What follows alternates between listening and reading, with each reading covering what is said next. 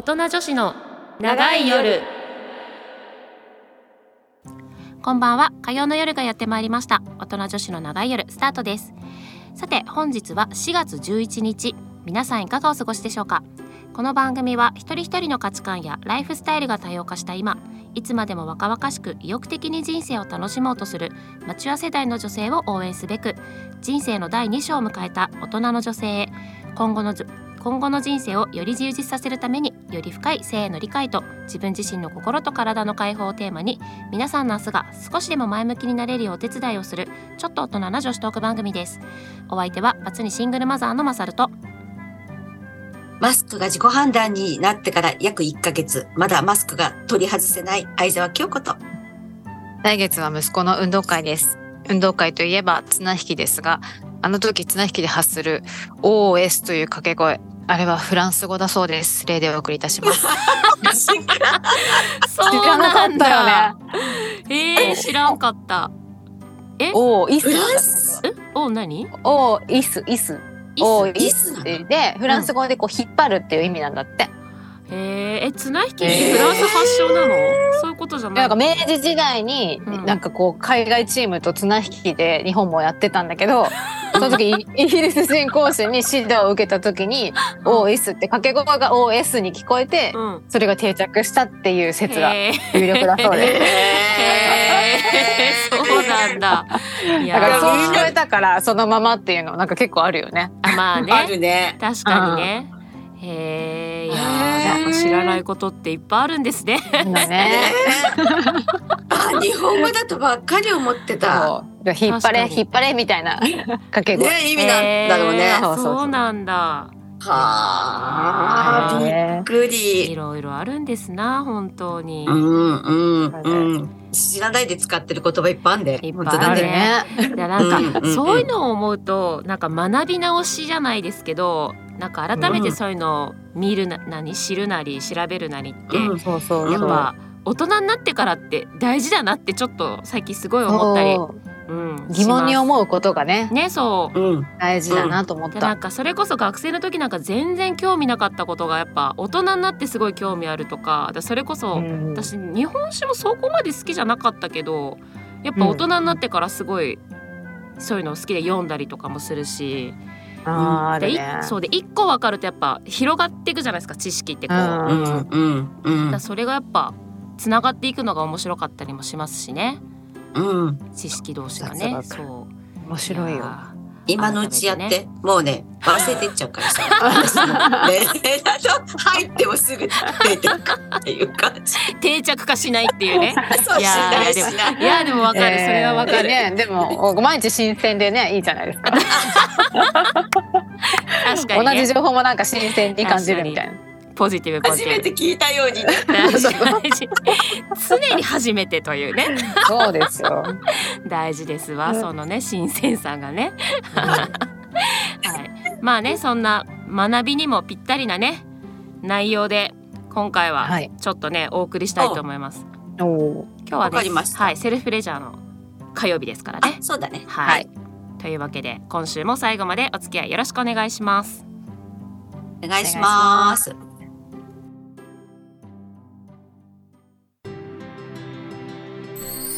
セルフプレジャーはい、えー、私たち自称セルフプレジャー推進委員会はセルフプレジャーのポジションアップやイメージアップとしてセルフプレジャーをもっと世の中に普及すべく毎月第2火曜をセルフプレジャーの日と勝手に制定させていただきセルフプレジャーについて思う存分語りたいと思います。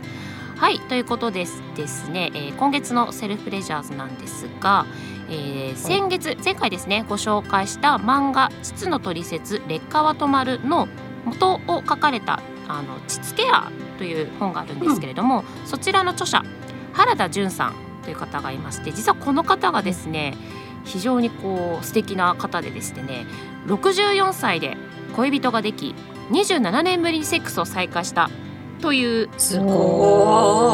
方なんです。はい。おいくつなんだろう恋人。ねちょっとそのあたりも気になりますけれども、ね、恋愛なんてもうゴリゴリセックスももうしなくていい。私は一人で楽しく生きていく。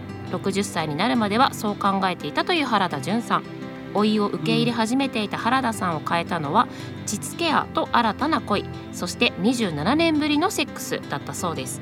いくつになってもセックスを楽しむべき理由について人生最高のセックスは60歳からやってくる膣の取説恋愛実践編から今日は一部抜粋してお送りしていきたいと思います。はい。で、まあ、今回の記事もですね2022年12月29日掲載の「ミモレ最高のセックスは60歳を過ぎてやってくる」編集者原田純さんが語る「セックスは中高年こそ楽しめるその理由」よりをお送りしていきたいと思います。っていうかなんか考え自分考えられます？おー。64歳で恋人できるって。あ全然考えられるよ。そなかなかうえー、どうだろパッてこう想像が簡単にそうだよね。先すぎるもんね。う いやそんな先じゃないですけだどなんかだそこまでのこのモチベーションというかうんうん。だしやっぱ恋人ができるからにはそれなりにいろいろ維持しなきゃいけなかったりとかうんうんうん。あるじゃないですか、まあもうね、うん。なかなか何にもしないままでできましたってやっぱちょっとこう少なか。らずやっぱ努力がしていかないとねってうん。私はちょっと思ったんですけどやっぱそういうやっぱ気力というか、うん。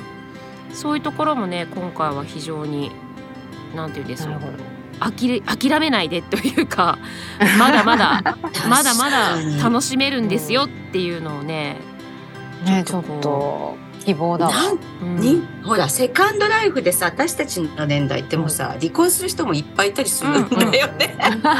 そう。だかそうだらよね。だから全然実ああまあ。際に行動に移すとかは別としても、うんうん。そういう相手ができたらいいなとはみんな思ってる。まあそれはそうですよね。うん。実際に、うんそうそう。うん。で結局、えっと、この原田さんも2度結婚と離婚をされている方なので、うんうんなんかそれで言うと逆にだ私も2度結婚2度離婚なのであれですけど、うん。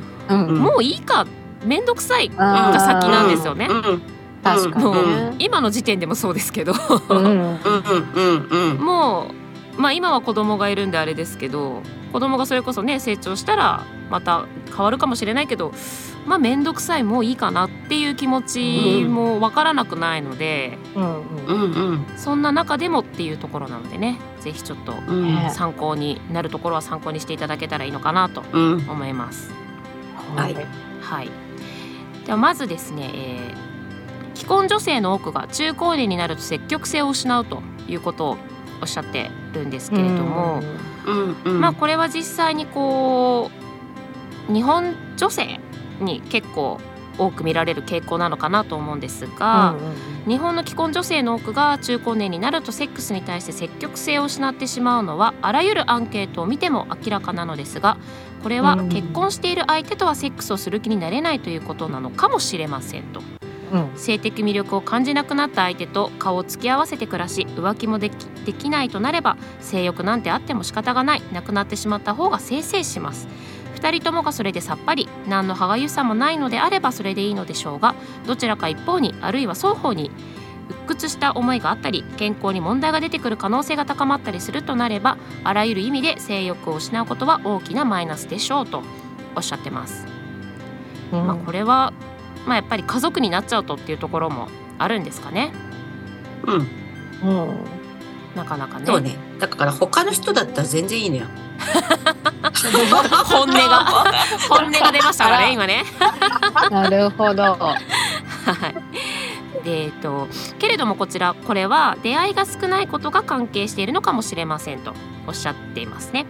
えっとうんうん。原田さんご自身が50代から80代前半までの男女が多く参加しているある山岳会に入っているそうでそこでは私の想像をはるかに超えて活発に恋愛が行われていましたと。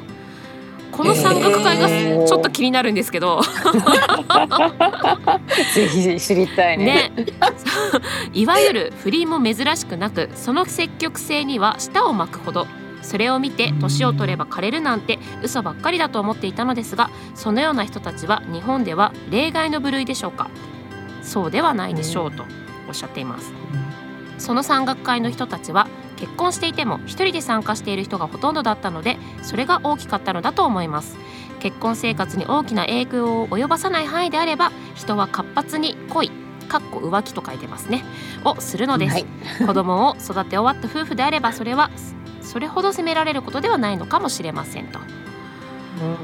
でやっぱ環境ってことですかねこれはね環境とあとその。年齢だよねやっぱね。子育て中だったらうん。キーってなっちゃうけどさ、そうね。他のお若い女に行っちゃったらって思うけどさ、そうね。確ああかにね。6070になっていや自分だってねそういう人若いね相手が欲しいって思うもんね。まあそれはそうよね。確かにまあお父さん勝手にやってみたいになっちゃうんだよ多分。まあそう。で自分のその心境の変化っていうのもやっぱ出てくるんですよねうん。きっとね。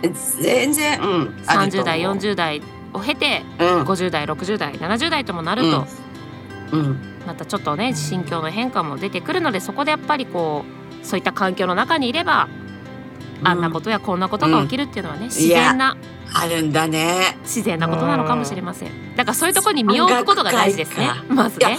いや絶対そう。まずはね。絶、対そううん。思う。なんだろう。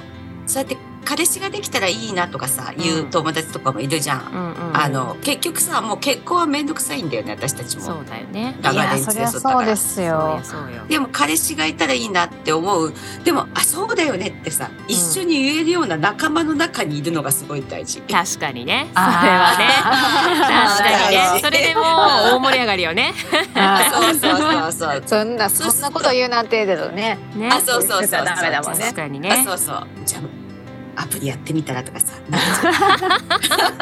そうね。だからやっぱねそういう環境に身を置くことをねちょっと考えてもいいのかもしれないですね。はい。うん。でここでちょっとね興味深い、あのー記事がありまして女性は66歳でさ以降のセックスを体験したという内容なんですけど、ちょっと要注目ですねこちら。はいはい。えーニューズウィークの記事によると、アメリカの独身者5,000人を対象にした調査で男性は64歳女性は66歳で最高のセックスを体験したという結果が出ているそうです。この結果について、えびねちょっとびっくりよね。この結果について精神科医でセックスセラピストでもあるマドレーヌ・カステラカステラノス医師が60代の男女は経験も豊富でどうしてほしいかどうしてどうしたいか自由にセックスを探求できるからだと説明しています。またこの記事には NPO 法人全国高齢化委員会すごいな。すごいな。が発表 発表したレポートでは40代と比べて特に70代のセックスが満足度が高いとされたそうですもちろん精神的にも肉体的にもだとありさらに医学誌ニューイングランド・ジャーナル・オブ・メディスンオブ・メディスンに掲載された2007年の調査報告によれば結婚しているか親密なパートナーのいる高齢者の大部分は80代でも活発な性生活を送っていることが確認された。そのうちの多くが80から90代でもセックスオーラルセックスマスターベーションを経験したと報告されているという紹介もあるそうです。だからあの何？思ってるより性生活って本当に長いね。長いね。長くしていいんだって。まだまだだね。まだまだ全然していいのよ、できるんだ。逆に。何？60代は想像つくけど、うんうん。8090は想像できない私も。でやっぱ。そんな元気があるのかなって思っちゃやっぱ気持ちじゃない？そういう。気持ちが体を若返らせるんじゃない？やっぱり。じゃあ山岳隊に入るあと山岳会ちょっとね検索が必要かもしれないですね。であの原田さんもいくつになっても恋愛するのは当たり前とおっしゃってましてアメリカではいくつになっても恋愛するのは当たり前80歳を過ぎてもセックスかっこ親密なスキンシップをしている人が大勢いるようです。アメリカ人と結婚した80歳になるアメリカ在住の私の友達も75歳の夫と週に1回はセックスをしているそうで私が驚くと「それくらい普通よ。夫はバイアグラを使っているけどね」と笑いながら話してくれましたと。へだからやっぱね欧米と日本のこの性に対する文化がね、えうん。違うというところですね。はい、うん。まあ、最近でもあの日本のネットフリックスでアメリカで大ヒットしたコメディドラマ「グレイスフランキー」が配信になってこう話題になったりもしたんですが私もまだちょっと見れてないんですけどこのドラマの2人の女性主人公は70代で離婚を経験した後恋もすればセックスもする膣ケア用品を販売したりバイブレーターを開発したりとそれはもう性的に活発でなおかつおしゃれと何年も続いたドラマなのですが80代になってもおばあさんには見えません。ということでやっぱね違うんだね文化がここ女にもね。そうだね、うん。このさ日本のさなんかもういい年してみたいなのもうやめた方がいいよね。そうう、もううん。ねその言葉もね、言っちゃいけないよね。言っちゃいけないと思う。本当禁止にした方がいいと思う、ね。うん。そう。でその原田さんもそうだよねそうそのような情報に接していると希望が湧いてきてよし私も頑張るぞという気持ちになります。だからほうん。らやっぱ気持ちなんですよ、そう。そう。だからそういう人の中にいることが大事ってことだよね。そうそう。いるからこそそういう気持ちにもなるっていうね。そうそうそうそうそうところですよね。うん、うん、本当そで、えー、と原田さんご自身が実際に私は64歳で恋人ができていろいろありましたが現在人生最高のセックスに近づくため現在努力中ですとまだまだ未熟者ですが人生最高のセックスが60代にやってくるというのは自分の体験から言っても真実味がありますとそう話すと多くの人が「えー?」と声を上げるのですが60歳になれば女性は妊娠の心配もないしこれが最後の恋かもしれないと思うと開き直れるもの自分がどうしたいかどうされたいかも分かっているしそれを相手に伝える技術も若い頃に比べればレベルアップしているでしょと説明するとみんなはうーんと言って黙ってしまいますと。呆れているのかもしれませんが自分では好きな人ができてから若返ったし色っぽくなったと思っているので大満足。なんといっても人生が楽しくなったことだけは間違いありませんと。素晴らしいね。ういや。その通り。おっしゃる通り。おっしゃる通りよ。いや本当その通りよね、なまずその自分がこう楽しんでいるっていうことあもそれが大事、大事ですよね。大。事。うん、人がどうこうよりね。そうそうそう。うん。なんかやっぱどうしてもね、人の目を気にしがちな、まあ文化というかね、ななんていうの、うん。そういう環境だったというかね、うん。うん。うん。もったいないですよね。だからそういうことが。もったいないよ。一回しかないんだから人生ね。そう。だからね、もっと本当積極的に、だそれこそ、うん。もう年なんだからっていう言葉は言わないで。うん。だからこそもっと楽しむ。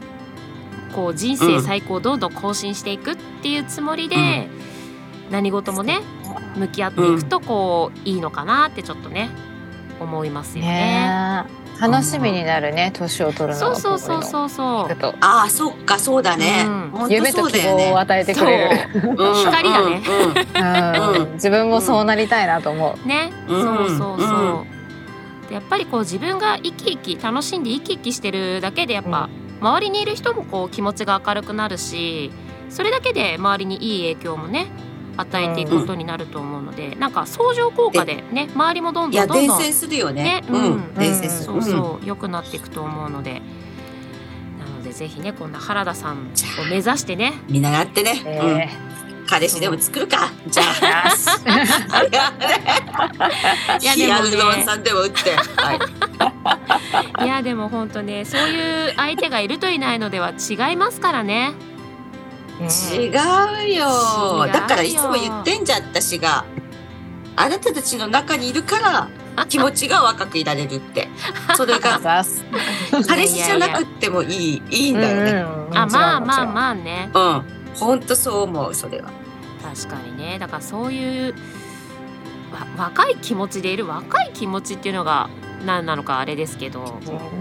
うん。でもやっぱりそのどうしても同世代だとか同じような考えだけをしていると、だけをしている人たちの中にいると、もうそれに染まっちゃうからやっぱ飛び出していく勇気だったりとか、うん。うん好奇心を持ってねいろいろ知ってみるっていうこともやっぱり大事？だからその学び直しじゃないですけど、いろんなことに興味を持ってっていうことは何歳になってもやっぱり大事だなとちょっと思いますよね。そうね。なくしたくないわねなくしちゃいけないね。うんその通りですそうそうそう。うん。なのでちょっとねあのまだままだまだってこともないですけど いつまでも恋はできるとセックスもできると、オッケー。わかったよ。あと何十年もありますからありますからね。本当だね。本当よ。そうでただ最後にその原田さんがおっしゃってるのが使い慣らしておくことが最高のセックスにつながりますということもおっしゃっていてやはりこう、いざとなった時に全くこう使っていなかったりするとうまくこうねスムーズにいかないこともあるので男性も女性も日頃から、まあセックスだったりその、まあ、セルフプレジャーだったりっていうところで、うん少しずつ慣らしていくこと。うんうん。だつやっぱりこう放置してしまうと使えなくなってしまうのでね。いや本当そそううよ。だね。そうそうそう。お手入れしないとね。そう。うん。なのでまあ女性は膣ケアだったり骨盤底筋っうんうんていうものもそうですし、まあ、男性もねしっかりとその、うん。ぼ勃起本当だね。力勃起力というかそういうのもねきちんとこう、うん。うんうんうんメンテナンスをしていくことが重要ですよっていうことを最後にねやっぱおっしゃってましたね。うんその通り。そうだから先あ先月ね膣ケアの漫画をねちょっとご紹介したんですけれども、まずはそういうのからねこうちょっと読んで始めてみるのもいいかもしれないですね、女性の場合はね。やっぱりね産んでるとね緩んできちゃうからどうしても。ね。それは仕方ないから。ねそうだからちょっと今まで膣ケアってちょっとなんかまだ遠い存在だったんですけど、うん私も。やっぱちょっとあれ読んでやんなきゃなって思いましたもんね。ね。うんいいかそう。なのでちょっとね今後そのセルフプレジャーもそうなんですけれども、まあ、その一つとしてねうん膣ケアっていうところにもね、うんうん結構あの注目してやっていくのがやっぱか自分の体にとってもね健康にいいので、うんぜひいや本当メンテナンスだよ、メンテナンスねって感じ。うんするす取る。り入れていただけたらいいのかなと思います。はいはいわかりました。はい、山岳会ね。オッケー。三回ちょっとチェックしてみましょうね。はいということで来週もお楽しみに。ということで、えーここで今月のパワープレイ曲をご紹介します。ゲイなタスクでデジタリックアリス。そろそろお別れの時間がやってまいりました。この番組ではメールを募集しております。宛先は音女アットマークミュージックハイフンバンカードットコム。なお、ミュージックバンカーで検索すると、ミュージックバンカー公式ウェブサイト、トップページのラジオ番組一覧に宛先へのリンクがございますので、こちらからも送信が可能です。お名前、コーナー名を忘れずにお書きください。はい、えー私たちアメブロにて大人女子の長い夜というブログをやっております。そちらもぜひ検索してみてください。番組ホームページの Facebook からもアクセス可能です。はい、ということで、今日の放送以上となりますが、い、かがでしたでしょうか、京子さん。とても良かったです。小学生みたいな。いや感想みたいな。ほらなんつうの人生100年とか言われてるけどさ、うん体はもうね年取ってくるんだよ間違いなく。まあまあまあね。うんだから本当気持ちがどれだけ若くいられるかっていうのが自分のメンタルを左右するなって思ってて確かにね。だそういう場所に身を置くのが大事ですよ。そうなんですね。うん確かに。うん、思う思う。うんれいちゃんいかがでしたでしょうか？この27年ぶりのセックスってどうだったんだろうと思ってそっちね。が、初めてよりもさ緊張しそうじゃない？そうだよね。確かにね。あどうやんだっけなみたいになっちゃうねそれこそ体だってね、よ。また変わってきてるし、開かないから。体開かないから。硬くてそうだしさう確かにそうだよね。すごく勇気がいったろうなと思いつつすごい尊敬しす。ますね。いやー気をつけなきゃ私も。大変よちゃんと準備しといて準備しといてオもッケーオッケいつー。でもいつでもいける 準備しといて。臨戦態勢でね。いやー。あれから20年なんてまだ声がかからないんだけど準備は万端なんだけどでもほら山岳会に入ればもしかしたら。そうそうそう。そうさっきねあの京子さんもこの年代になるとねそういうのが多いっておっしゃってましたけど。そうそうちょっとでも難点なのがさ私さ、うん。年上の人が苦手だからね。そこが問題だよね。そっか年下派か。うん。モテるでしょうけどねその山岳会山の中では、ね、岳会だからもうそりゃ。若手ですから、若手ですからもう。引っ張りだこ若いの来たなつって。う。やばい大変。なんだ？じゃあちょっと変えますわ好みを。三十ぐらい上に。じゃあいいんじゃないですかあのストライクゾーン広げれば。うん。そうだね。そうそうそう、若いのも年上も。もういいいけいいけると。はい。新たな発見がきっと新たな発見。新たな魅力をね。あるかもしれないしね。あるか。もしれません。はい。ということで、うん。今週はここまでとなります、来週もどうぞお楽しみに、はい。お相手はまさると。相沢京子と。レイでした